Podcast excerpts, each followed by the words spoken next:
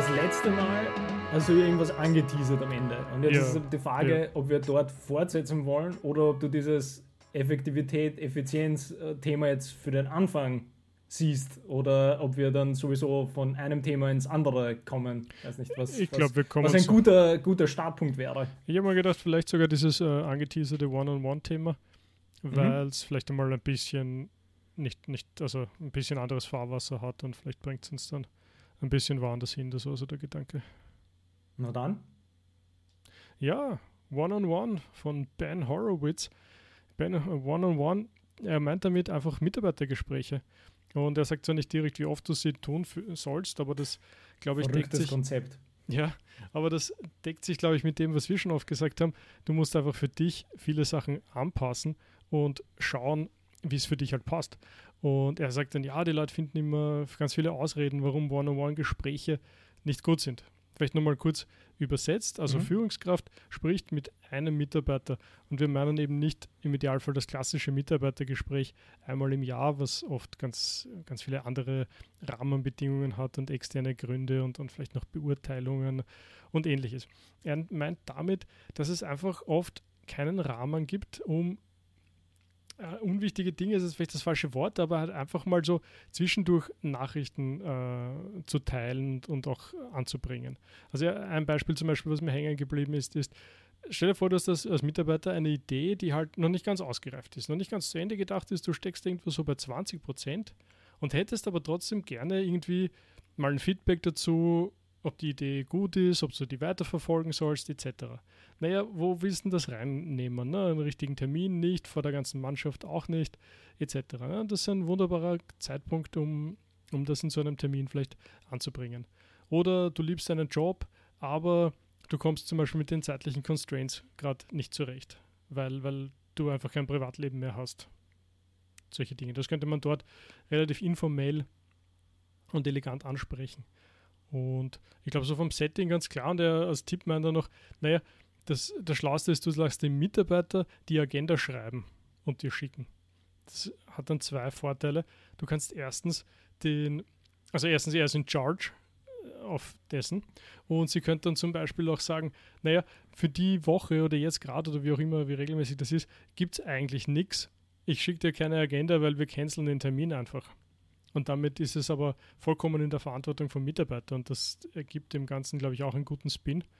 Und sinngemäß sollte äh, vom Reden her, sollte ja auch natürlich 90 Prozent eigentlich der Mitarbeiter machen und der, die Führungskraft ist eher auf dieser Zuhörenecke. Ja. Wir können dann Mhm. noch ein bisschen weiter reinschauen, aber ähm, findest du das Konzept für sich stimmig? Ja, also ich meine, es sind, es sind super viele spannende Ecken dabei oder halt Ecken und Enden, wie auch immer man das sagen möchte. Aber ich, ich finde so auf den ersten Blick gibt es halt quasi gleichzeitig, finde ich, in der, in der praktischen Umsetzung super viele Fragen, wo ich mir vorstellen kann, dass ganz viele, ganz viele Menschen einhaken würden mit äh, dieser klassischen Punkt mit, ja, aber das geht nicht und ja, aber wie soll ich das machen und, und, und, und sowas. Ne?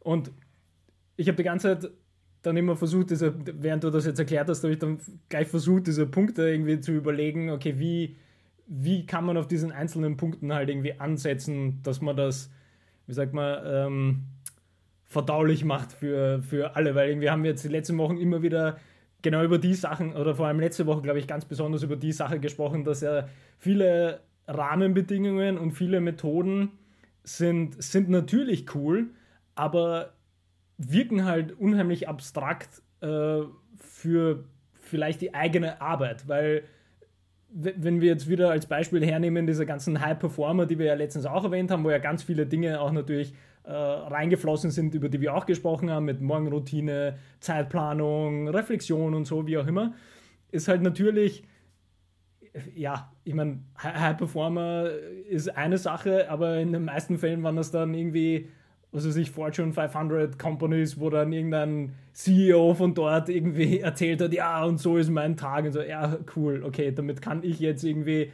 äh, mit meinem, der Anführungsstrichen, normalen Job, äh, wo ich halt ins Büro fahre oder halt jetzt Homeoffice mache, das kann ich jetzt nicht vergleichen.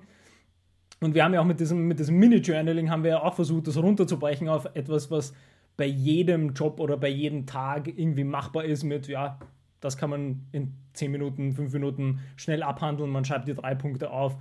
Und da ist, finde ich, das, also gibt es echt viele Punkte, wo man ansetzen kann. Was vielleicht das allererste, was du gesagt hast, weil das, glaube ich, für die meisten ein Begriff ist, dass man Mitarbeitergespräche eher so jährlich macht und das dann halt sehr äh, fast schon irgendwie auf einem Formular aufbauend mhm. mit irgendwie so, das waren die Ziele und das hast du erreicht, daran möchte ich noch arbeiten und das ist halt sehr ja, auf Formularbasis. Strukturiert, halt, glaube ich. Ja. Strukturiert, mhm. genau, aber halt nicht, ich meine, kann man jetzt nicht irgendwie, äh, strukturiert muss jetzt nicht notwendigerweise eine negative Konnotation haben, aber halt in dem Fall ist es eine Sache, die, die du, die Dinge, die du danach gesagt hast, mit dass es vom Mitarbeiter oder von der Mitarbeiterin ausgeht und man quasi selber die Agenda schreibt, ist das mit der anderen Struktur natürlich nicht möglich, weil du hast quasi dein, dein, dein, äh, dein sehr arbeitspensumspezifisches Formular oder Struktur, wo du sagst,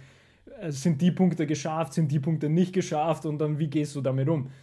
Das heißt, da, da, das finde ich schon mal einen spannenden Punkt dort anzusetzen, dass man das irgendwie, und da ist ja schon der erste Punkt, wo für mich die Frage ist, wie man das am besten planen könnte oder halt dann umsetzen könnte, nämlich halt diese Scalability dann am Ende, ist ähm, quasi, dass wenn das von Mitarbeiterinnen und Mitarbeitern ausgeht, ist es natürlich cool, dass die Person den Zeitpunkt sozusagen setzen kann, um das jetzt sehr grob zu sagen.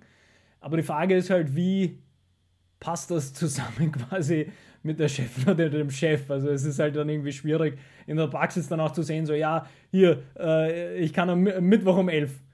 Und dann wird aber die Chefin oder der Chef sagen, Hä? Okay, ja, ja, schön, dass ich du... Ich glaube schon, dass also, du eine gewisse weißt, ich mein, so, drinnen brauchst, oder? In, in der äh, genau, aber, aber quasi so, so diese, sich schon die Frage zu stellen, mit wie regelmäßig brauche ich das selber als Person. Mhm. Und da sind wir eigentlich wieder dort, wo wir die letzten Wochen auch waren. Man muss halt diesen, diesen Rahmen anerkennen und dann das runterbrechen für sich selber, was brauche ich überhaupt? Weil ich denke mal, wenn man das für sich selber so formuliert hat, dass man sagt, okay, für mich wäre eigentlich jedes Monat unter Anführungsstrichen informell einfach ein Termin drinnen, wie der dann endet oder wie lang der ist oder ob das dann 10 Minuten, 30 oder eine Stunde ist, sei jetzt mal offen, sondern wir blocken einfach diesen, diese eine mhm. Stunde jedes mhm. Monat mhm. und dann sehen wir ja, was passiert. Das ist für mich wertvoll. Dann ist es natürlich auch viel einfacher, an die Führungskraft das zu verkaufen, unter Anführungsstrichen, und sagen so, hey, das würde mir quasi in der Arbeit helfen. Und dann kann man sich von der anderen Seite auch viel besser annähern, weil man sagt, okay, jedes Monat können wir uns da was blocken und dann arbeiten wir da weiter. Und da wäre halt jetzt wieder die Frage, wie, wie finde ich das dann natürlich für mich selber raus, was ich brauche. Ne? Das wäre so dann die erste Frage, finde ich. Ich glaube, das, das, ist aber das Erste, was ich ja, aufmachen würde. Ja, ja. ja, Na, ich glaube, auf der Ecke, das ist zweischneidig weil auf der einen Seite gibt es natürlich viele, die irgendwie denen relativ klar ist, was sie, was sie da anbringen wollen, etc. Und dann sagt das in einem Seitensatz so, wenn du ein paar Engineers äh, managst, dann wirst du dich daran gewöhnen müssen, dass du sozusagen die Info da rausziehen musst mhm. und mit, mit Fragen wahrscheinlich nachhelfen wirst müssen, damit da halt wirklich was rauskommt.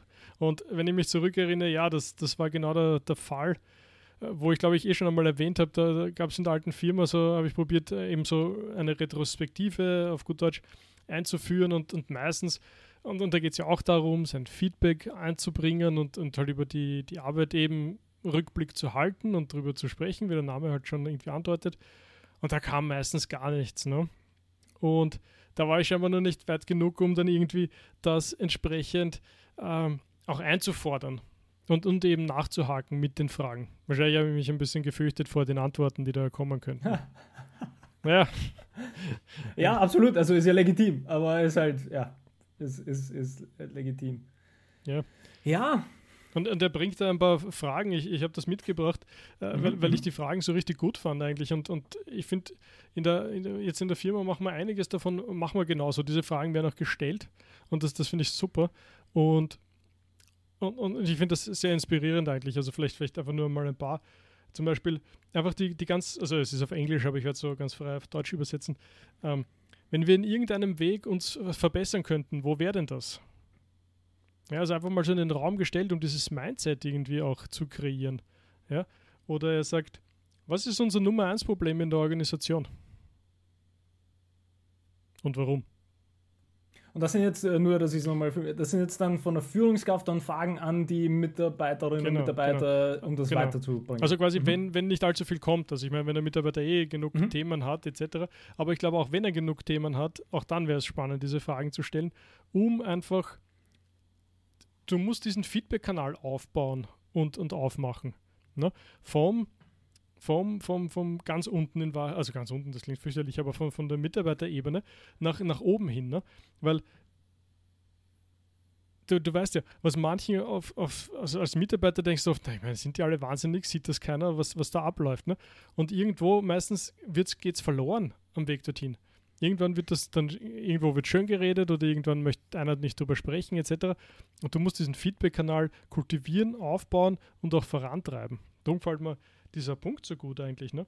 Oder er bringt es auch auf den Spaß herunter, ja, so, so was, was ist, was macht nicht Spaß bei uns beim Arbeiten?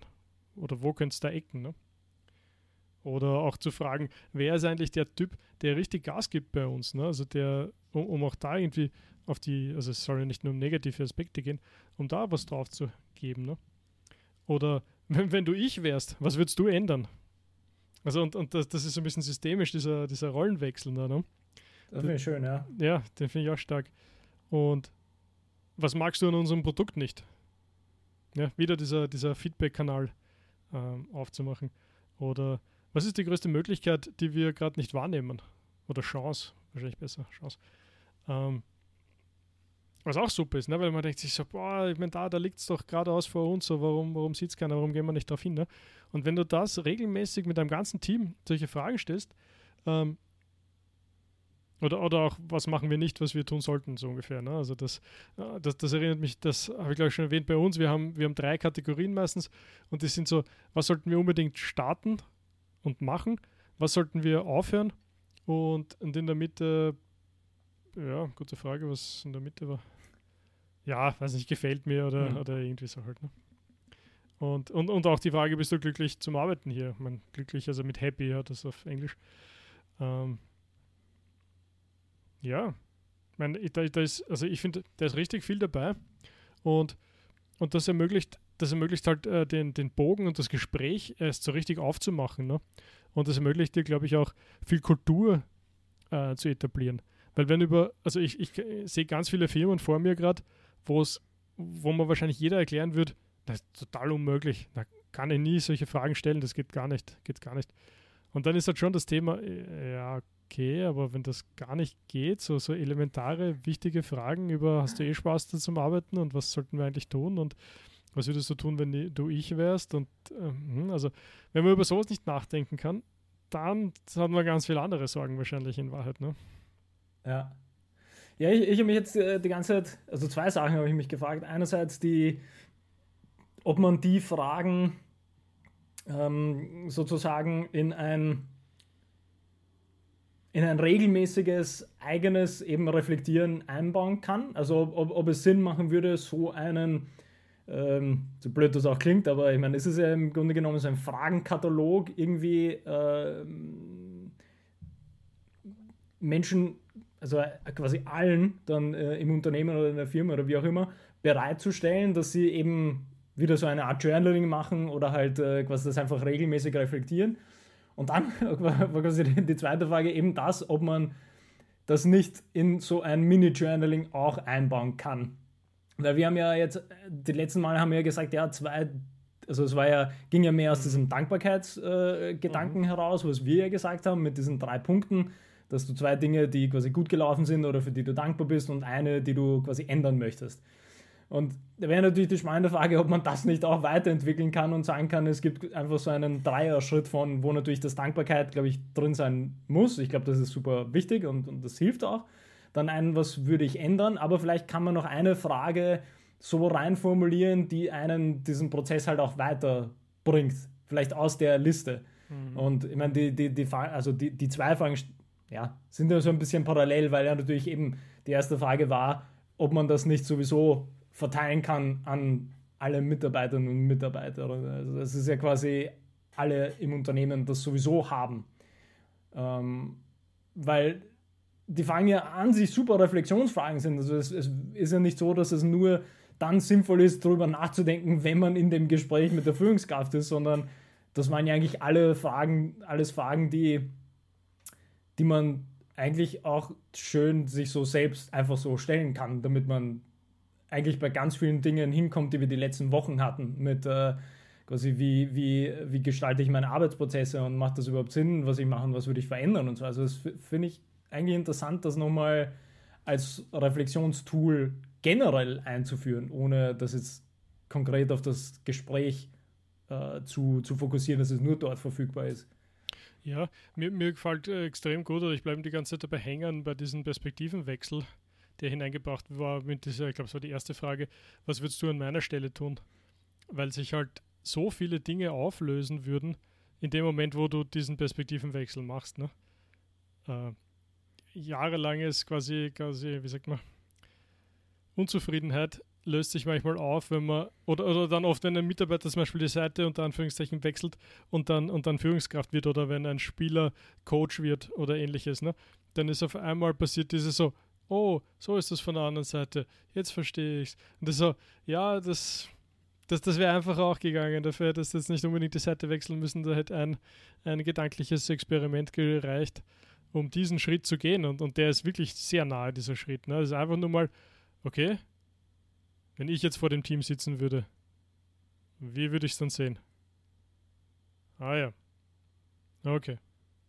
Und schon kannst du wieder zurück in deine Rolle schlüpfen und, und auf einmal, ja, hilft es viel ne, in der ganzen ähm, Zusammenarbeit zum Beispiel, in der Kommunikation, im, im Verständnis für Notwendigkeiten, warum manche Sachen halt getan werden müssen, wie sie getan werden sollen, um ja, ja, und was, was ich da auch noch interessant finde, ähm, ist, wie man, wie man mit den unterschiedlichen Stufen bei dem umgeht. Also ist halt die Frage, mit welchem, ähm, wie man quasi mit diesem hypothetischen Szenario umgeht, dass es diesen Fragenkatalog gibt. Also, mhm. weil viele der Fragen sind ja nicht nur auf dieser äh, mitarbeitenden Führungskräfte-Ebene interessant, sondern schon auch auf dieser Team-Ebene. Mhm. Und das ist ja, also man hat ja vermutlich dann öfter Termine oder Gespräche mit dem Team, bevor man mit den Führungskräften diese Gespräche führt.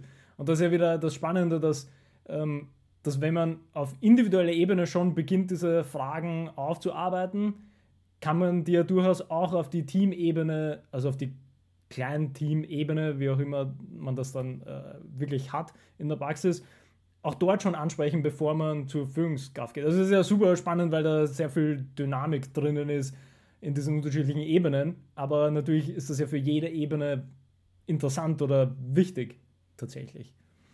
Ja, das stimmt, ja, das stimmt. Ähm, ich hatte noch einen Punkt, aber den habe ich jetzt leider, der ist mir runtergefallen. Ähm, Ja, ich, also ich, ich kann vielleicht noch, noch ein, einmal kurz fortsetzen, vielleicht mhm. äh, kommt da noch was, weil es ja auch da wieder, wenn du, wenn du zurückdenkst an den Sport, da war es ja eigentlich auch immer so oder eigentlich ganz normal, dass du alle Stufen so durchgegangen bist, sozusagen. Also du hast ja die individuellen äh, Athletinnen und Athleten gehabt, mit denen man arbeitet, auch auf vielleicht dieser Reflexionsebene. Dann war aber diese Athletin und der Athlet war ja in einer, in einer Positionsgruppe, also in einer kleineren Gruppe. Und dann gab es ja nochmal quasi die größere Gruppe, also wenn man jetzt von Offense und Defense spricht, also Angriff und Verteidigung, das war nochmal eine Gruppe. Und dann gab es ja die Teamgruppe als Gesamtes.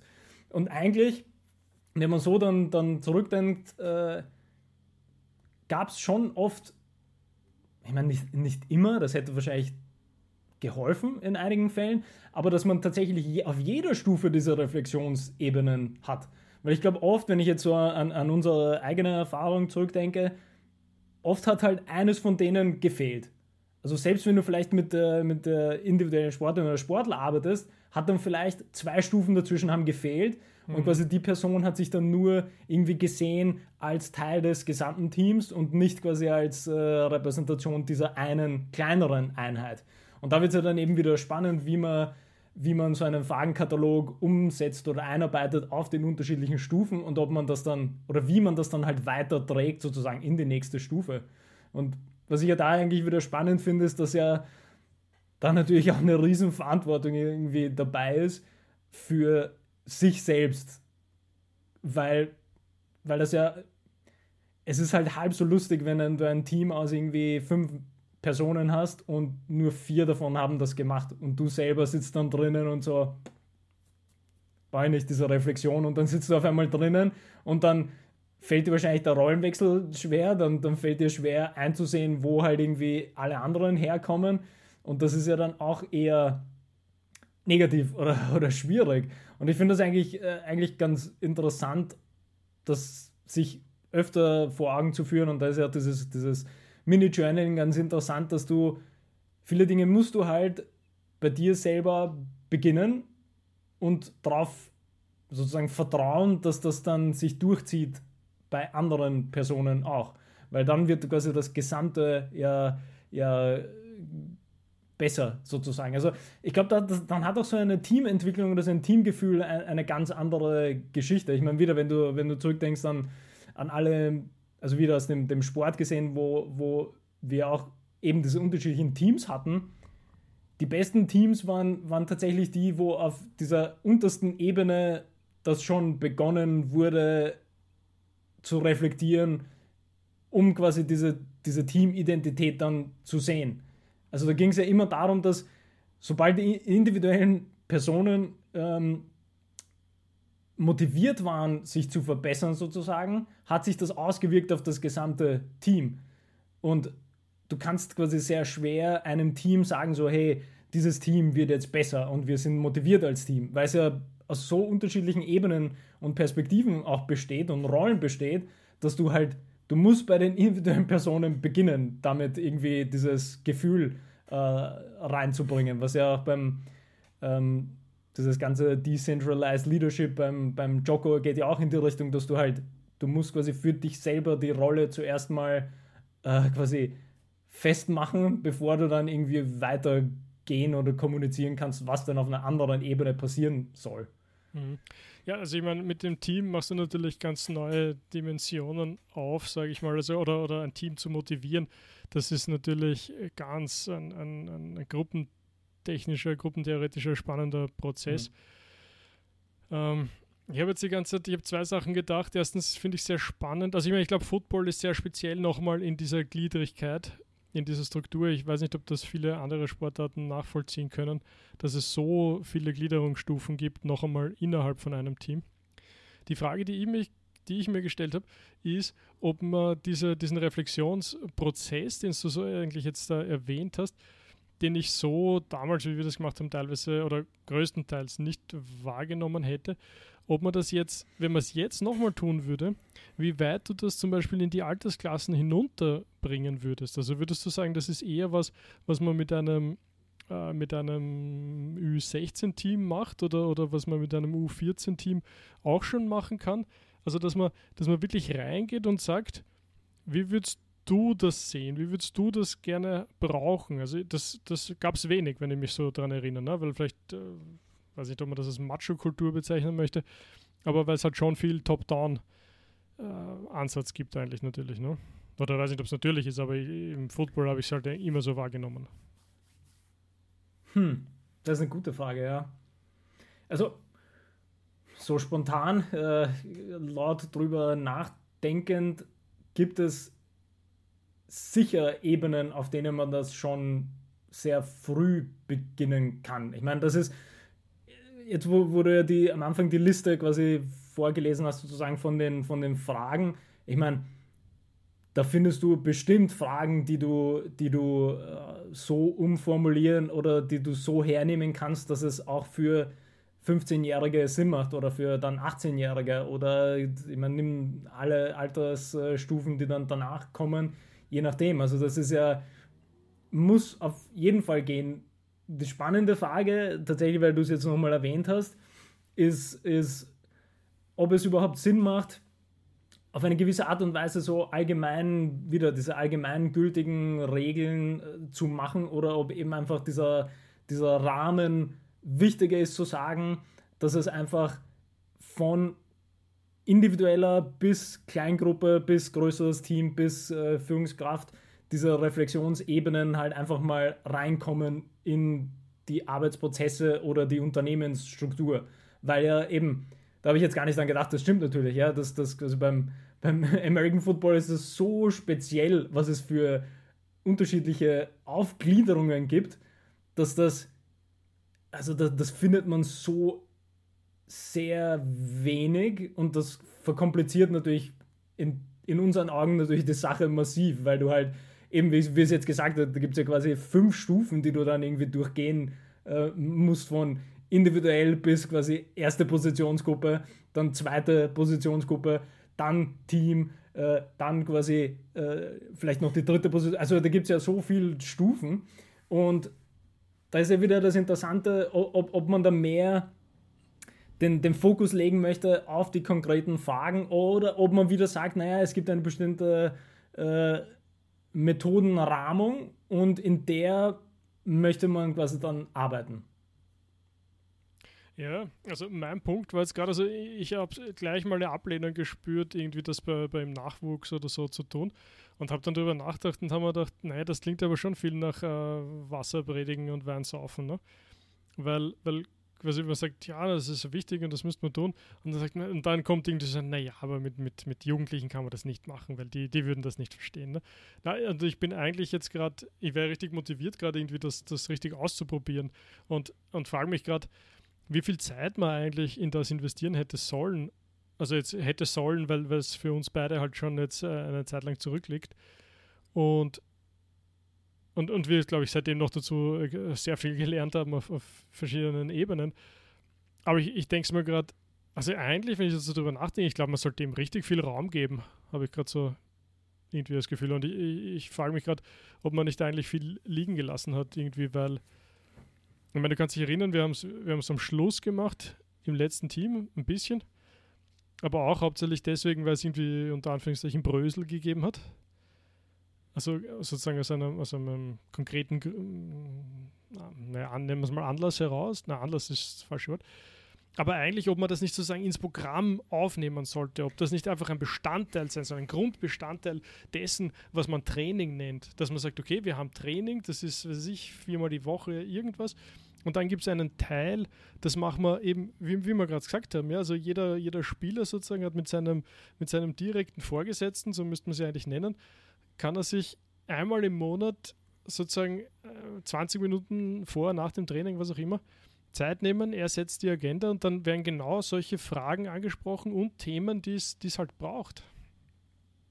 Du, ab, absolut. Also ich habe jetzt auch die ganze Zeit versucht zurückzudenken und ich meine, ich glaube schon, wir haben es wir sehr viel sogar gemacht, aber auf einer, auf einer unheimlich informellen Ebene. Mhm. Also informell tatsächlich im Sinne von, ähm, man, also diese, dieses Klassische, ne? wenn, man, wenn man halt irgendwie im, im Nachwuchssport unterwegs ist, äh, in einer größeren Stadt, dann, ja, dann trifft man sich am Weg zum Training in der Straßenbahn oder im Bus und dann spricht man ja in den meisten Fällen so ein bisschen klar übers Leben, aber dann, man tendiert natürlich schon Richtung irgendwie Training zu gehen. Aber du kommst nie auf diese tiefen Fragen.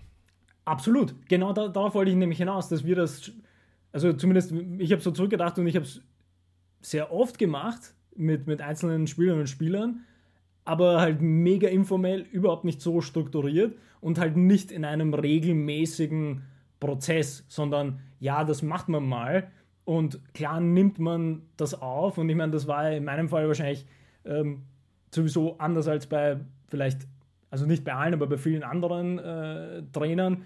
Ich habe halt sowieso immer sehr schnell gute Beziehungen aufgebaut zu, zu Spielerinnen und Spielern, mit denen ich vor allem dann in dieser kleinen Gruppe halt viel gearbeitet habe. Aber da, da, da wäre es wahrscheinlich noch besser gewesen, einen strukturierten Prozess drin zu haben, weil ich glaube, mein Glück eben war, dass dadurch, dass ich eine gute Beziehung hatte, war dieses Informelle halt locker möglich. Nur das Potenzial war, glaube ich, viel größer. Also mhm. eben, wie du sagst, ja, wenn man das in einem strukturierten Rahmen einbaut, da wäre viel mehr möglich gewesen als das, was es jetzt war. Und klar war viel Kommunikation, aber halt ja, so ein, eben, so ein, genau, genau so ein irgendwas, so ein, man macht aber halt nicht strukturiert. Und da ist, da ist ganz viel möglich, glaube ich. Also bin ich, bin ich ganz bei dir, ja. Ich glaube, da, da ist großes Potenzial. Ja, weil diese Themen, die wir uns auch immer beschäftigt haben, Commitment, ich würde jetzt neuerdings auch Verantwortung dazu reinbringen, also Verantwortung gegenüber, ich meine, gegenüber dem Team klingt jetzt vielleicht ein bisschen groß, aber, aber schon eigentlich, ne? Ähm, dass man die auf diese Art und Weise vielleicht ja, erhöhen kann, wäre wahrscheinlich das richtige Wort, weil, weil ähm, es ist ja immer schwierig, das zu thematisieren, sage ich mal. Ne? Diese ganzen Themen mit, mit, mit ja, es wäre toll, wenn du öfters da wärst und dann, dann, ja, aber die Schularbeit war so wichtig oder was auch immer halt. Ne? Und, und, und das muss man natürlich auch ausbalancieren. Aber eben gerade deswegen, vielleicht bräuchte es eben diesen, diesen, jetzt sind wir wieder bei Rahmen, ne? aber diesen, diese, mhm. diese Möglichkeit einfach, die Schaffung von Möglichkeiten, um, um diese, diese Punkte anzusprechen und dass die nicht auf beiden Seiten nämlich so im, im Ungewissen herumschwirren. Ne? Weil du hast dann Fantasien, warum irgendjemand zum Beispiel nicht so begeistert ist oder nicht so da ist oder nicht so, nicht so engagiert ist, wie er vielleicht deiner Meinung nach sein könnte. Und, und, und die andere Seite, gut, die weiß dann vielleicht eben gar nicht, ne? Ja. was dort ist. Und, und auch die Frage, was, was würde ich an deiner Stelle machen? Also die, die hat sich gerade total reingebohrt bei mir, ne? Ja, die finde ich gut. Also die finde ich, das wäre das wär super interessant gewesen. Also jetzt so zurückgedacht, äh, gerade, gerade im, im Sport so eine Frage, wo wir hatten ja schon diese Fachlichkeit von Führungskräften und, und, äh, und Nicht-Führungskräften und wie sich das quasi ähm, irgendwie drüber bringt, also quasi Rollenverständnis und Perspektiven und so. Aber gerade im Sport ist das, glaube ich, eine unheimlich spannende Frage, äh, das von den Athletinnen und Athleten zu stellen. So, ja, was, würdest du machen an, an meiner Stelle als quasi Trainer und Coach? Und dann, also da hätte man sicher interessante ähm, Überlegungen nochmal irgendwie rausbekommen. Was, was ich mich jetzt aber wieder gefragt habe, ist, ich meine, die Frage hast du ja kurz schon gestellt, dass es natürlich auch viel darum geht, eine generell eine akzeptierende sozusagen Kultur zu haben in jetzt dem Unternehmen oder im Team an sich.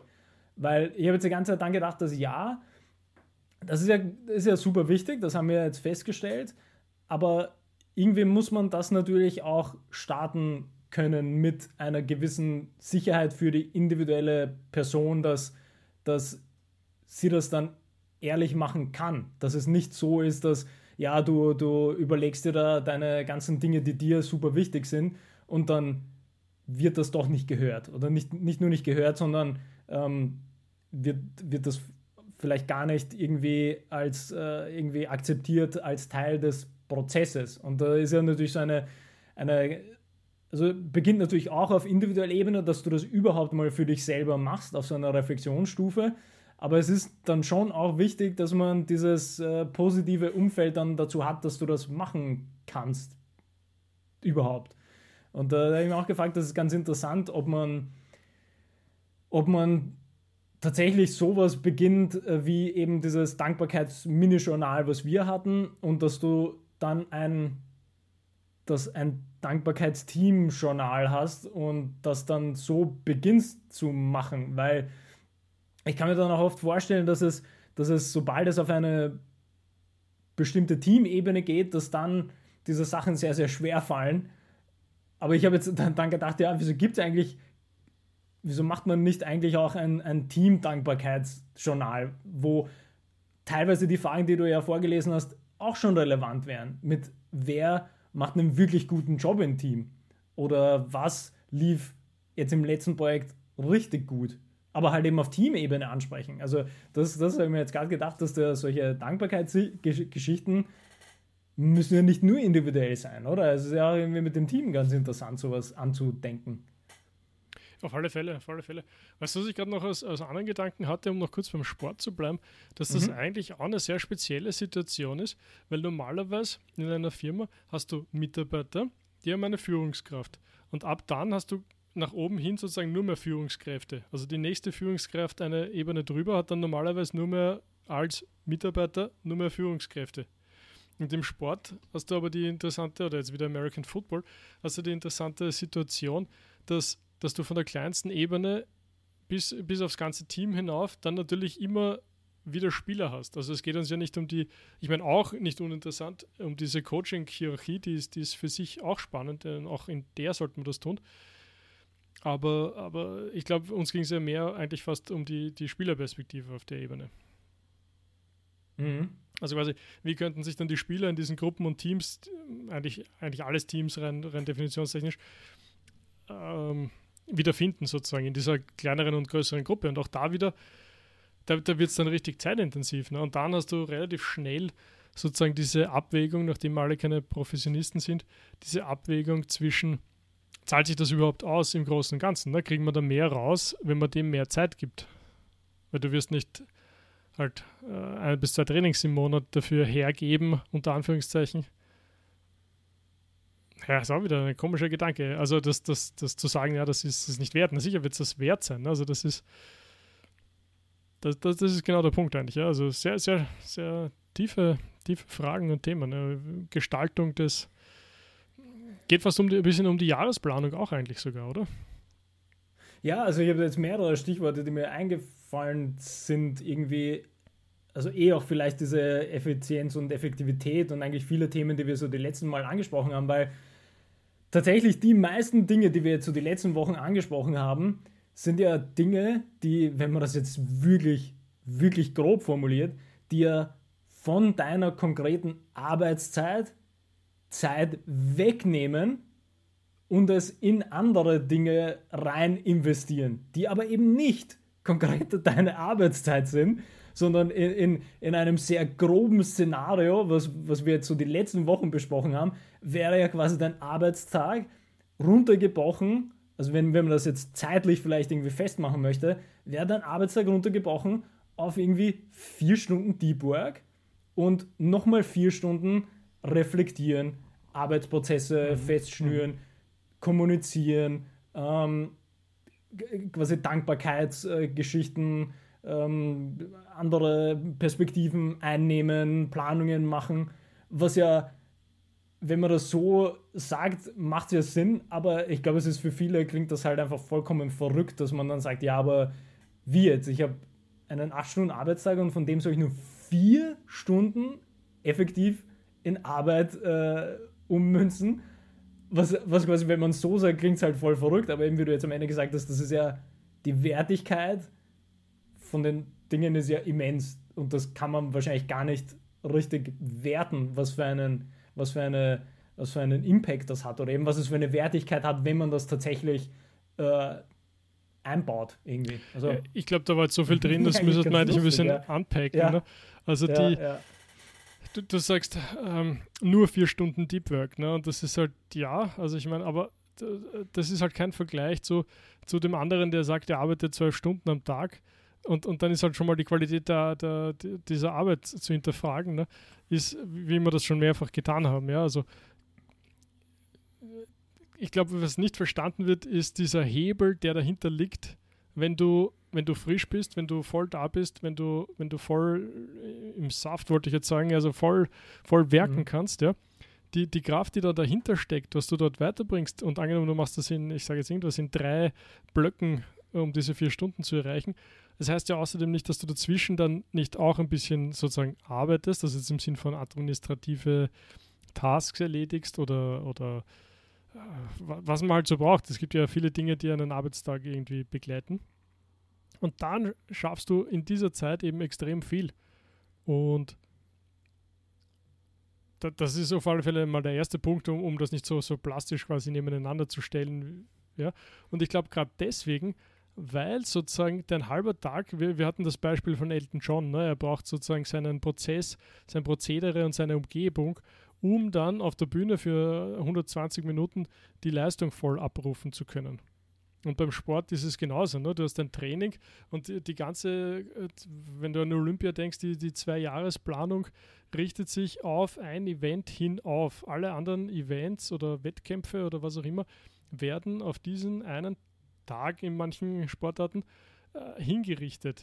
und untergeordnet, das ist vielleicht das richtige Wort, um dann diese Leistung abrufen zu können oder um auf einem Konzert äh, Tausende, Zehntausende äh, Fans, äh, zahlende Besucher zu, zu beglücken im weitesten Sinn. Und genauso ist es für deine Tätigkeit, wenn, wenn du Knowledge Worker bist, wenn du dort deine Leistung abliefern musst, dann gehören einige Sachen dazu, die wir nicht außer Acht lassen sollten und nicht als unwichtig abtun sollten, um dann, wenn es soweit ist, was auch immer, drei Stunden, vier Stunden, super Arbeit abzuliefern. Ne?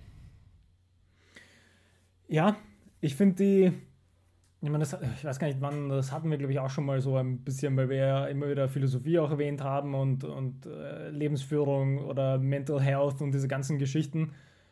Was, glaube ich, auch so ein interessanter Zugang ist oder wäre, und ich glaube, das fällt vielen schwer in, was natürlich verständlich ist, weil ja irgendwie, irgendwie ist in vielen Fällen die Arbeit halt so zentral im Leben, dass du ähm, notwendigerweise auf der Stufe beginnst, über Dinge nachzudenken.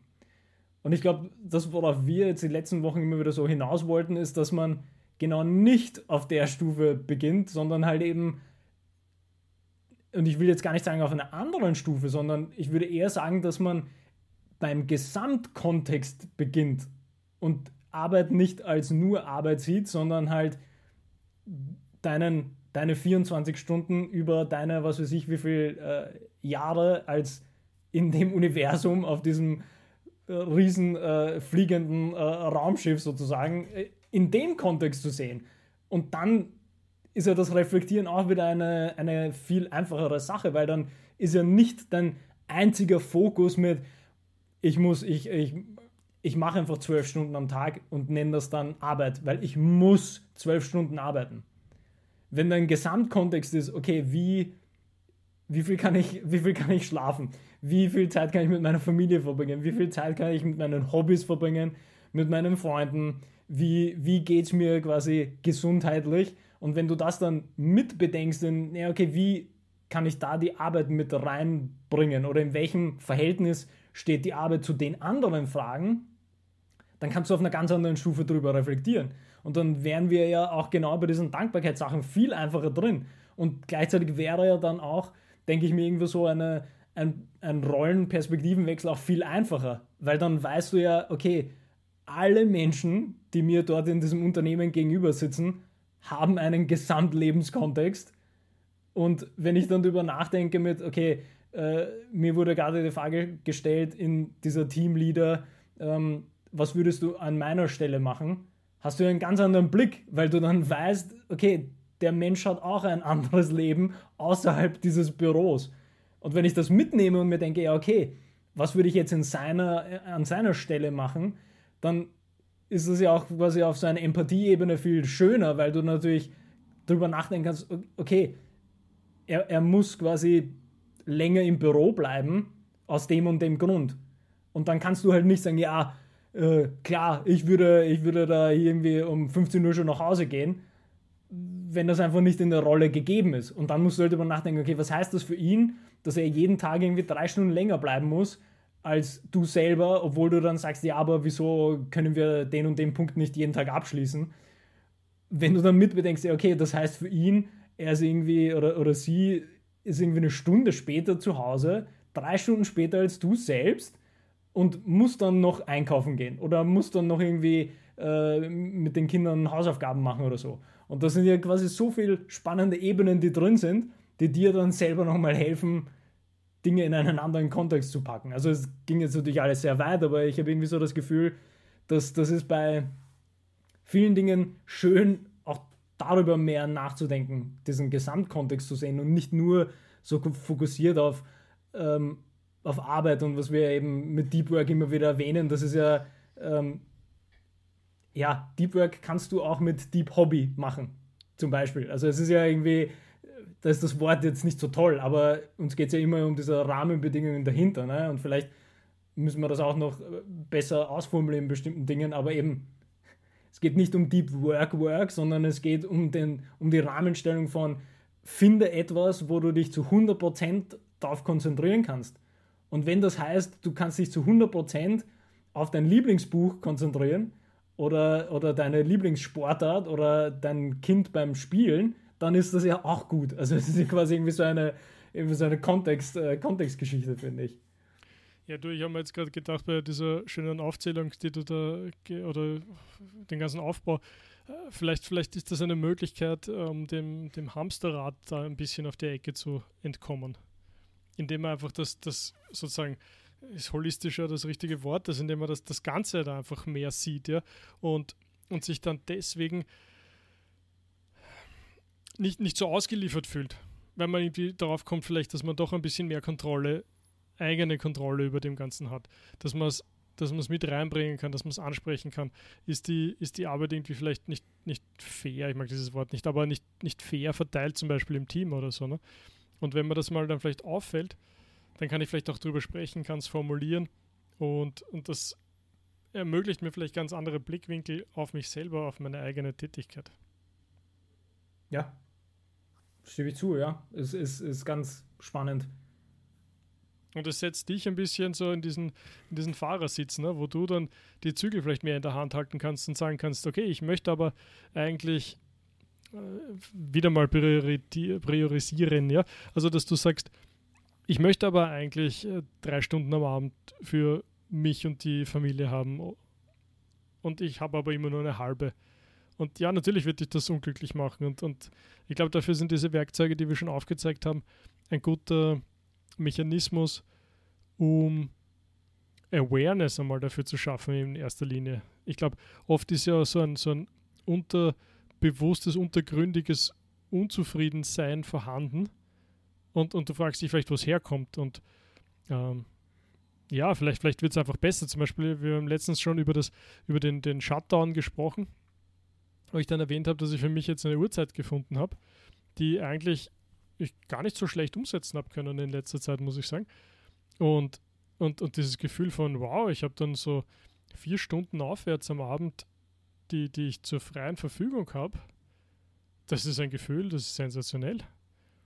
Und, und wenn du dann drauf kommst, dass das vielleicht dein Leben auf der Ecke bereichert, dann kann es natürlich sein, dass, dass sich halt einfach ganz neue und andere Möglichkeiten auftun, die du vorher einfach nicht gesehen hast. Oder, oder gar nicht, gar nicht, ja, nein, nicht gesehen hast. Ich bleib dabei, ja. Mhm. Ja, ich finde diese Bewusstseinssache halt ganz interessant, weil, weil ich mich dann auch währenddessen gefragt habe, mit wie, wie starte ich bei einer Stufe, und, und ich glaube, da kennen wir alle solche Personen oder haben das vielleicht selber auch schon mal erwähnt, wo es dann heißt, ja, mit Priorisierung bin ich nicht gut. Mhm. Und dann ist er, ja, okay, zählt jetzt für mich, ich weiß gar nicht, ob das für mich schon als Bewusstsein zählt, weil das ist ja oft so eine Sache von, man, man, man sagt es einfach. Und man ist sich ja nicht dessen bewusst, was es bedeutet, dass du nicht priorisieren kannst, sondern du sagst einfach, ah, ich bin nicht so gut im Priorisieren. Und du weißt ja, ich bin nicht so gut im Priorisieren. Und dann ist halt so die Frage, okay, das ist ja noch lang keine Bewusstseinsstufe. Weil, weil, weil was bedeutet das, du kannst nicht priorisieren? Ich meine, du hast dein, Leben bisher auch erfolgreich geschafft. Du bist nicht gestorben, du bist quasi bis hierhin gekommen. Das heißt, irgendwas schaffst du ja sozusagen. Und da fehlt ja irgendwie dieser eine Schritt zu diesem, also ich weiß nicht, korrigiere mich, wenn, wenn, wenn du das äh, irgendwie anders mhm. interpretierst, wenn, wenn das Leute sagen, aber ich habe das Gefühl, das ist, das ist noch nicht die Bewusstseinsstufe, von der wir jetzt vielleicht so ausgehen oder von der wir sprechen würden in Kombination mit diesen ganzen Methoden, dass du halt sagst, äh, ich kann nicht priorisieren und was heißt das? Oder was folgt danach? Weil das ist einfach so ein, mhm. so ein, äh, so ein Laufen lassen, oder? Wenn man sagt, so, ich kann nicht priorisieren und dann ist so Shrug und das war's. Ja, auf alle Fälle. Ja, ich meine, es ist natürlich immer eine Riesenfrage, wie kommst du dem Thema näher? Also irgendwie wird einmal irgendwas ein, ein Auslöser sein. Ne? Und ich sage gerne, das Leben stellt dir halt Herausforderungen und Aufgaben. Und, und dann liegt es an dir, diese Aufgabe zu erkennen und, und einmal als solche wahrzunehmen. Und wenn du sie ignorierst, dann stellt dir das Leben üblicherweise größere Herausforderungen und Aufgaben. Ja, also. Und, und klar, die kannst du immer beiseite schieben und, und irgendwann wird dich dann die Lawine immer wieder einholen. Und dann kannst du noch ein bisschen schneller laufen oder, oder, oder noch mehr drauf drücken, was auch immer. Der, der Knall, der hinten nachkommt, wird einfach immer größer werden. Und ja, manche, manche sind da ganz gut da drinnen, äh, zum Beispiel noch schneller zu laufen. Das ist ein Klassiker. Ne? Die einen drücken fest drauf und die anderen laufen noch schneller. Ohne vielleicht zu erkennen, dass, dass, dass sie vielleicht langsamer, da, wie, wie, ist dieser schöne Spruch gegangen mit, mit wenn es wirklich wichtig ist, dann geh langsam oder irgendwie so. Ja, das ist jetzt sehr frei. Mhm. Aber einfach mal vielleicht eben genau das Gegenteil, mal das Tempo rauszunehmen, stehen zu bleiben, in sich, zu sich, was auch immer, sich zu drehen und zu sagen, passt es eigentlich so, wie es ist? Gefällt mir das so? Läuft so, sind das, wenn, wenn ich so weitermache, das ist auch oft, äh, je nach Typ halt, ja, ne, ne, ne, wenn ich so weitermache, wo bin ich dann in fünf Jahren, wo bin ich dann in zehn Jahren? Und, und das ergibt leider oft eine ernüchternde Antwort, ja, wo man sagen muss, naja, wenn ich jetzt so weitermache in zehn Jahren, dann, dann glaube ich nicht, dass das dort ist, wo ich sein möchte. Und das löst dann immer wieder mal intensive Nachdenkprozesse aus. Das dauert halt, ja. Ich glaube, das, das sind Sachen, das ist so wie Team motivieren. Ne? Du kannst dich nicht vorne hinstellen und, und irgendwie zum was auch immer machen anfangen. Ja? Deswegen ist noch lange kein Team motiviert. Und ich glaube, Erkenntnis ist ungefähr dasselbe, äh, dasselbe Problem. Ja? Du kannst ein paar Dinge aufzeigen, du kannst äh, Reflexionsrahmen bieten, aber das muss schon, muss schon von innen heraus kommen. Ich glaube, anders wird das sehr schwierig. Hm.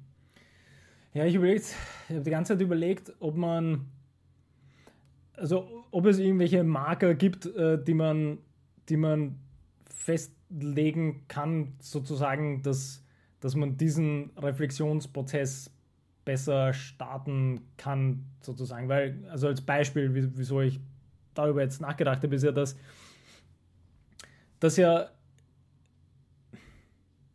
also ich nehme jetzt dieses Priorisierungsbeispiel her, weil das ja irgendwie, das haben wir, wie gesagt, entweder alle schon mal gesagt, dass ja, meine Priorisierung schaffe ich jetzt gerade nicht oder das äh, fehlt mir oder wir haben das irgendwo gehört, dass das andere äh, gesagt haben. Und gleichzeitig gibt es ja dann viele, und da ist jetzt wieder der Kontext natürlich ein bisschen anders oder es ist schwieriger, das dann festzuziehen, dass es ja schon dann Arbeitsbereiche gibt, wo es, so blöd es auch klingt, es nicht auffällt, dass, dass man selber die Priorisierung gerade nicht hinbekommt. Und ob das dann jetzt irgendwie Projekte sind oder ob Deadlines halt gar nicht gelegt sind, äh, die einem sozusagen von außen eine Priorisierung aufdrücken würden. Klarerweise, deswegen gibt es ja Deadlines, dass du das priorisierst oder zumindest auf Projektebene. Ähm, aber eben die, Frage ist halt für mich, wie eben, wie finde ich Marker, die das entweder so gut unterscheiden, äh, oder halt so gut zusammenziehen können, dass man das, dass man dieses Bewusstsein entwickeln kann. Weißt du, was ich ungefähr meine? Weil es ist ja, eben, ja, ich habe jetzt echt daran gedacht, dass eben, klar kann ich sagen, ja, meine Priorisierung ist gerade off und ähm, gleichzeitig ist so, ja, okay, die Deadline ist irgendwann im September und ich habe noch vier Monate, ja, okay. Ich meine, es reicht, wenn ich das im August, äh, Mitte August beginne dann zu arbeiten, dann bin ich ja noch immer, bin ich überhaupt nicht weiter. Und der Marker ist ja komplett verschoben, weil, ja, es sind vier Monaten. Also. Na, ich glaube, du bist da ganz auf was drauf, was eine unglaublich äh, grundlegende äh, Basisgeschichte in, in, jeglicher Art von, von Zielerreichung darstellt, weil einfach viel zu oft also, also kennst du diese Eisenhower-Matrix, ne, wo es sich darum dreht, um, um wichtig und dringend. Und die, die sind nicht geeignet dazu, um irgendwie seine To-Dos zu nehmen und dann dort einzuordnen. Ich finde, das ist eher so ein Ex-Post-Instrument, um zu sagen, okay, wenn ich jetzt mal zum Beispiel den letzten Monat so hernehme, ja, wie, wie viele Dinge, die ich da gemacht habe, waren wichtig und wie viele Dinge, die ich getan habe, waren dringend. Und bei ganz vielen kommt raus, es waren 95 Prozent äh, dringende Dinge. Und woher kommt das? Also, ich habe dir schon erzählt von meiner, von meiner Umfrage bezüglich E-Mails. Wie viele E-Mails kriegst du so am Tag, frage ich jeden, der mir irgendwie unter die Finger kommt. Und letztens war ich wieder irgendwo bei 200 bis 230 E-Mails am Tag. Und dann stellt sich die Frage fast nicht mehr nach, nach wichtigen Dingen zu erledigen. Und es sind aber gerade immer diese wichtigen Dinge, die dich, die Abteilung oder das Unternehmen weiterbringen würde. Aber wenn du immer erstickst in, in dringenden Dingen, ja, dann ist klar, ne? dann wird da nichts passieren. Und darum glaube ich, dass das eine ganz elementare Frage ist, die du da gerade aufgemacht hast, die, die man sicher nicht mit, mit ein paar Antworten ähm, vom Tisch bekommt, weil die einfach in jeder Zeit und überhaupt äh, ganz, ganz elementar ist. Ja, gibt es ein schönes Buch, wo ich nochmal nachdenken muss, wie es heißt. Ich glaube, die Four Principles, Principles of irgendwas ähm, wo er da das wunderbar macht, finde ich. Ja, weil, weil oft ist ja die, wir können uns hinsetzen und können jetzt sagen, ja, und, und das wäre ganz wichtig, das sollte man unbedingt machen und dann geht es komplett unter. Und was ich bei ihm so schön finde, er dreht es einmal um und, und er probiert vorausschauende Ziele zu setzen. Er hat einen schönen Begriff dafür, den ich jetzt auf Englisch auch nicht mehr parat habe. Mhm. Wo er zum Beispiel, aber ich kann es glaube ich erklären, du hast zum Beispiel ein Umsatzziel. Also sein Beispiel ist, glaube ich, du hast ein Hotel, hat Seminarräume zum Beispiel. Ne? Und du könntest jedes Monat jetzt den Umsatz hernehmen und kannst dann sagen, aha, das ist der 30. Also quasi sagen wir, machen wir schon einen Deckel drauf für den April und sagst dann, oh, na geh, wieder nur 50.000 Euro Umsatz gemacht. Schade, schade, wir wollten doch eigentlich 80 haben. Und damit ist der April vorbei und du kannst nichts mehr tun. So, aber jetzt im Mai, jetzt machen wir es richtig. Jetzt werden wir ordentlich Gas geben. Und dann ist der Mai um und dann so, ja, weiß nicht, wir haben es knapp geschafft oder was auch immer, keiner weiß warum oder nein, wir haben es wieder nicht geschafft und hin und her. Und dann, was er macht, ist das Umdrehen und zu sagen, die, also quasi Hypothesen aufstellen, welche Tätigkeiten haben vermutlich eine hohe Korrelation mit dem Umsatz. Und dann zum Beispiel zu sagen, okay, wenn ich am Tag drei potenzielle Kunden anrufe, ob sie meinen Seminarraum buchen möchten, dann habe ich eine große Chance, dass ich irgendwann mein Umsatzziel von, ich weiß nicht, was auch immer, erreichen werde und kann dann jeden Tag, weißt du, kannst dann so schön visualisieren, ja, kannst eine, eine, eine, ein Board, ein Vision Board oder irgendwas machen und da kann jeder jeden Tag quasi ankreuzen, wie viele Telefonate mit Kunden geführt hat. Und am besten noch schön öffentlich, damit wir ein bisschen Druck auch erzeugen. Ja? Und dann sieht man sofort, okay, hast du deine drei Leute angerufen oder nicht? Und wenn dann die ganze Zeit da leere Boxen stehen, die du nicht angerufen hast, dann ist, wird relativ bald klar sein, in der ersten Woche, nach der zweiten Woche, dass das Umsatzziel für dieses Monat nicht zum Erreichen ist. Also wenn wir das über Bookings sprechen oder so, nicht abgeschlossenen Umsatz. Ja. Und also das, das fand ich total äh, spektakulär. Das ist natürlich jetzt ein Werkzeug, um, um, um Organisationen oder Abteilungen zu helfen, sehr spezifische Probleme zu lösen löst nicht, nicht alles, ist klar. Aber ich finde, die Denke war irgendwie schön, um das, das Problem mal von der anderen Seite her aufzuzäumen und aufzuziehen. Hm. Muss ich mir vielleicht nochmal raussuchen, kann man vielleicht nochmal äh, ein bisschen vertiefen, das Thema. Ja, es ist. Ja, super spannend. Ja, ja. ja. Hm.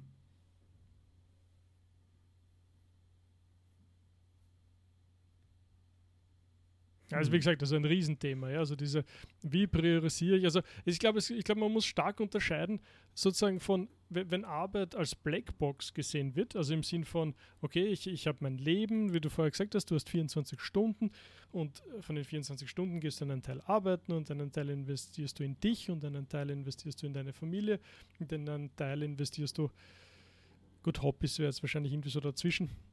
Und also das wäre mal so die eine Priorisierung, ne? wo so, so quasi, was man als Allokation irgendwie von Zeit äh, be bezeichnen könnte.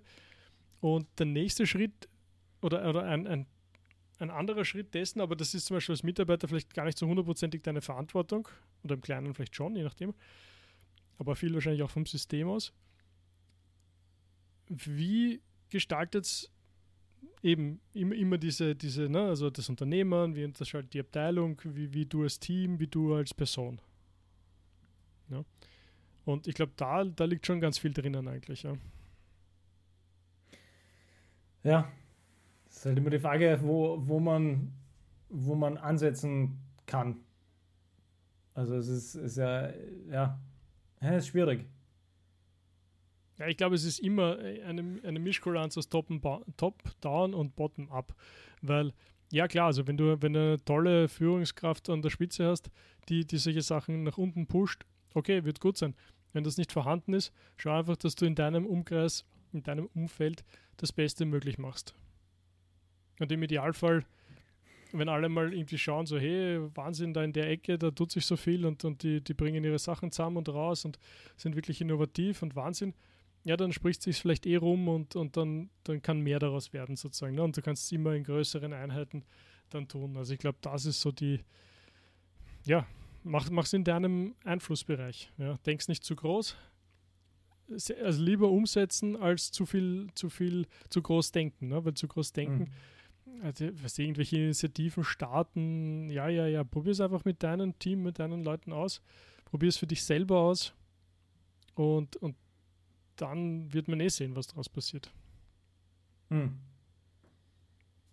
Ja, ich finde es ich spannend, in solchen Teamgeschichten dann äh, äh, über diese, diese Methoden dann auch nachzudenken, weil äh, auch da, glaube ich, kann, hört man das so vor seinem geistigen Ohr oder sieht man das vor seinem geistigen Auge, dass ja oft dann natürlich diese, diese also gerade wenn es jetzt um Bottom-up-Sachen geht, wo man dann sagt, ja, okay, und dann die Führungskraft wird das ja nie einsehen oder wie auch immer, das ist dann kulturell so schwer umzusetzen, weil das deckelt halt irgendwann mal von unserer Ebene aus und das geht ja gar nicht. Aber ich habe jetzt äh, gerade da gedacht, dass ja angenommen, alle würden diese einen bestimmten Fragenkatalog bekommen, regelmäßig, oder hätten halt einfach diese Reflexionsebene eingebaut und sei es ähm, sei es nur dieses Mini-Mini-Journal, nämlich alle, alle, also auch die Führungskraft,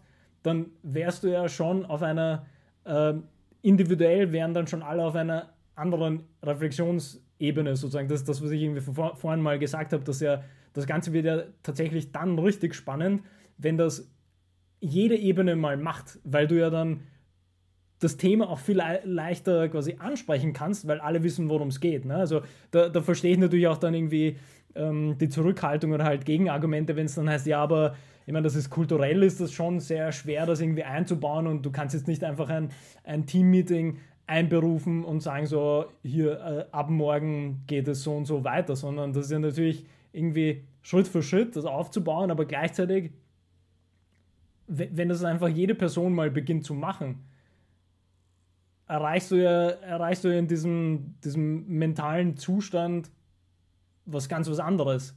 Also auf der individuellen Ebene, die sich ja natürlich auswirkt auf die Teams auch.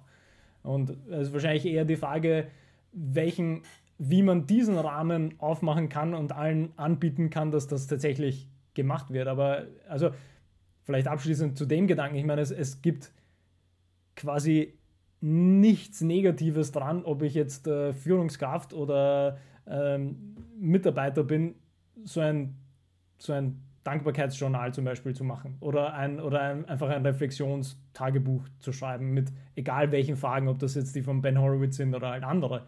Also da gibt es nichts Negatives dran, das einfach zu machen. Naja, also äh, ich glaube und, und nicht nur abschließend, glaube ich, zu dem Gedanken, ähm, Cal Newport hat das auch wieder mal so formuliert, also in, in dem Buch, wo es um über diese ganze E-Mail-Thematik geht, dieses, dieses Potential, dieser Produktivitätspotential, was in, in dem Knowledge Worker noch immer liegt, was es nämlich beim, bei der manuellen Tätigkeit in, in, im hundertfachen Maßstab gegeben hat, was eigentlich, und, und der behauptet ja, und das wird ja nicht so weit weg sein, einer der Grundpfeiler sozusagen unseres westlichen Erfolgs ist, dass wir, dass wir so eine Produktivität an den Tag gelegt haben, das zu unleashen, sozusagen für, für die klassischen Büroarbeiter, klassischen Knowledge Worker, da liegt natürlich ewig viel drinnen, weil du gesagt hast, ja, wenn das mal ein paar machen würden in der Firma, ja, natürlich. Dann hast du auf einmal so eine High-Performance-Organisation äh, äh, geschaffen, was sicher nicht jedem am Ende des Tages gefallen wird, das ist auch klar. Aber da ist natürlich unendlich viel Potenzial drinnen, was, was wahnsinnig äh, verrückte, positive Dinge ermöglicht. Ja? Sowohl in, in der Qualität der Arbeit als auch in der, in der Qualität des, also ich meine jetzt nicht nur des, des Outputs der Arbeit, sondern auch für die, für die alle Mitarbeitenden selber, also wie, wie sie sich dann fühlen würden, etc.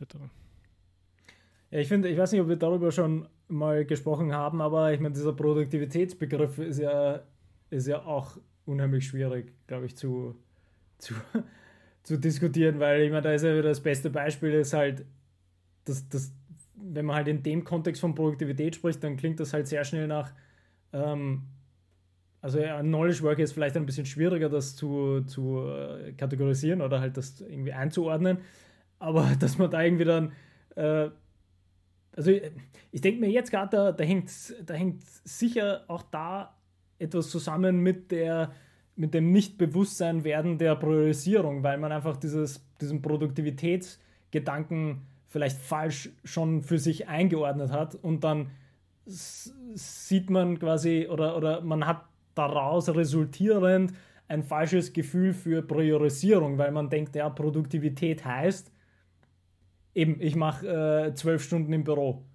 Und ist klar, dass man dann seine Priorisierung ein bisschen falsch hat, wenn man sagt, ja, aber ich muss zuerst die zwölf Stunden im Büro machen, weil dann bin ich produktiv und was danach kommt, ist ja dann sowieso dem untergeordnet. Aber und da kann man, glaube ich, ich allein mathematisch hm? ein bisschen mathematisch ein bisschen nachhelfen, wenn man sagt, ja, Produktivität ist halt Input durch Output und, und du hast unglaublich viel Input für quasi denselben Output geliefert, dann ist die Produktivität bekanntlich viel besser, wenn ich weniger Input reinliefere und denselben Output habe. Also aus der Aspekt heraus, es bringt ja gar nichts, so viel reinzustecken, wenn eh nur ungefähr dasselbe rauskommt. Da habe ich die Säge lieber scharf und bin weniger drinnen und schaffe aber trotzdem denselben Output. Das ist für alle besser, ne? Ja, aber also frag mal einen klassischen Knowledge Worker, wie man Input-Output äh, umrechnet. Also das ist, glaube ich, für viele fast unmöglich. Das für sich selbst einfach nur festzulegen. Also ich sage jetzt gar nicht, quasi auf einer großen Skala, sondern ähm, wenn du jetzt, äh, ich meine, ja, wie gesagt, also ich, ich kann mir vorstellen, dass es damit viele Probleme gibt, weil was heißt Input und was heißt Output? Ja, ich glaube, das ist sehr, sehr, sehr richtig, was du gerade sagst. Und, und sollte man sicher nochmal darüber sprechen, weil ich habe jetzt gerade vor Augen gehabt, dass, dass bei uns in der Firma das eine sehr angenehme Situation ist, dass der Output relativ klar ist, weil das im Agilen ja in Sprints gegossen wird und dann ist klar, okay, diese, was auch immer, zehn Tasks oder können auch nur zwei sein, die müssen fertig sein. Aber es gibt ganz oft die Situation, und da habe ich gerade letztens wieder mit ein paar gesprochen darüber, die haben das nicht. Die haben immer, es gibt immer ewig viel zu tun. Quasi die, die was zu tun ist, ist immer geradezu unendlich groß. Also du könntest jeden Tag 20 Stunden arbeiten und es wird noch immer nicht aufhören. Und dass das ein komisches Gefühl ergibt, das ist auch klar, glaube ich. Und vielleicht sollte man da, weil du gesagt hast, ja, man muss äh, Input und Output besprechen, ja, richtig. Aber vielleicht, vielleicht mal von der Output-Seite anfangen. Wie könnte man das schaffen, dieses Gefühl von dieser Lawine, die da ständig auf mich einrollt, die einmal, einmal in, in kleine Häppchen irgendwie aufzuteilen. Ne? Also die oder, oder, oder verarbeitbar zu machen. Äh, da fällt mir nämlich was anderes ein, was wir jetzt auch schon ein paar Mal erwähnt haben, ist ja das hängt ja massiv mit den Zielstellungen zusammen. Und ich meine, je genauer du die formulieren kannst, desto besser kannst du ja dann zurückarbeiten von dort aus. Mhm. Und selbst, selbst da würde ich fast sagen, dass es viele Knowledge Worker Bereiche gibt, wo selbst die Zielstellungen unheimlich schwierig sind, äh, sinnvoll festzulegen, weil es, äh, ich sage nicht, dass es unmöglich ist oder dass es äh, niemand macht, aber ich kann mir da ganz viele Sachen vorstellen, wo, wo einfach das unheimlich schwer ist, sinnvoll zu definieren. So, was ist denn eigentlich das Ziel oder was soll denn der Output genau sein? Mhm. Weil du dich ja dann unheimlich schnell in ganz anderen Diskussionen äh, verlieren kannst, was ja wieder nur zeigt, dass du mit der Grundfrage auf dem richtigen Pfad wärst, weil sobald du quasi beginnst, äh, über Ziele nachzudenken und das, was du dann sagst, ist, ja, aber, aber ich habe so viel andere To-Dos oder ich habe quasi, ich muss immer zu der Zeit das machen oder es muss immer das fertig sein. Aha, aha, okay, aha, okay, ja.